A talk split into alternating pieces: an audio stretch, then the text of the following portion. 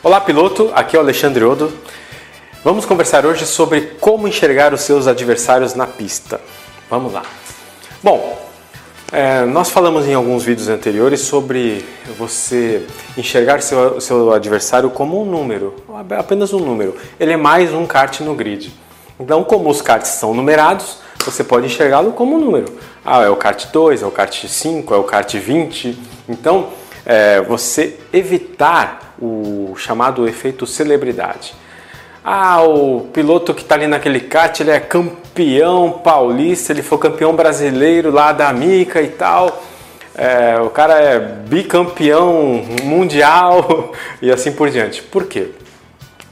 Porque isso vai acabar afetando o seu psicológico. Você vai achar, ah, por ele ter muitos títulos, ou ele ser o Rubinho Barrichello, de repente, quem sabe, andando com você na pista, você vai assim, uau, é, você está naturalmente se colocando em uma posição de inferioridade. Bom, mesmo um Rubinho Barrichello, ele pode estar num dia ruim, ele pode estar num kart ruim, ele pode, assim, tem N fatores aí que influenciam no desempenho de um kartista. Então, é, evite esse efeito celebridade. Não fique pensando, ah, fulano é muito bom, é muito ruim. Não, tente encarar o seu adversário como um kart, como um número kart número 5, por exemplo tá? Que aí você não vai cair nesse efeito psicológico ruim que pode afetar seu desempenho.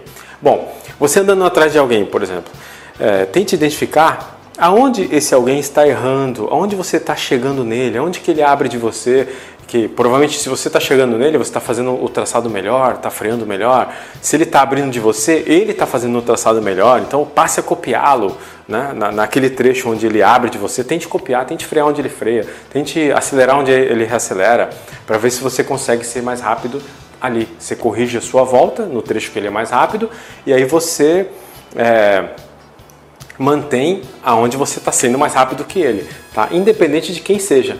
Né? Você vai enxergar ali como um competidor. E aquele competidor você vai tentar extrair o melhor, que é a, sua referência, o efeito de comparação, e você vai se adequar à sua volta para que sua volta melhore né? sempre que você estiver atrás de alguém. Ok? Então, é, o, muitas vezes isso também acontece com o dono do cartódromo. Ah, o dono do cartódromo está andando, é o filho do dono, ou o cara não sai daqui, é o rato de pista. Quer dizer, todos esse, esses é, esses títulos, né, é, não são muito, muito relevantes na hora que você está disputando.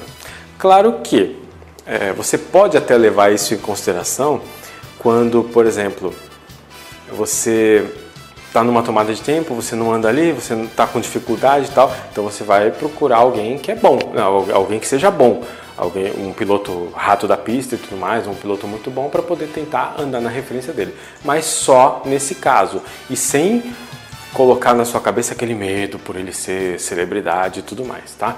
Então tente separar seus adversários só em dois grupos, um que são os mais rápidos que você e os que são mais lentos que você, tá? Para você não ficar também tomando referência de alguém mais lento do que você.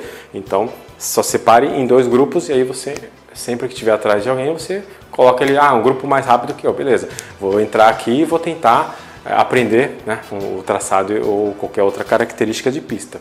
Ok? Isso aí vai ajudar você bastante aí a, não, a ter um desempenho aí até psicológico melhor. Bom,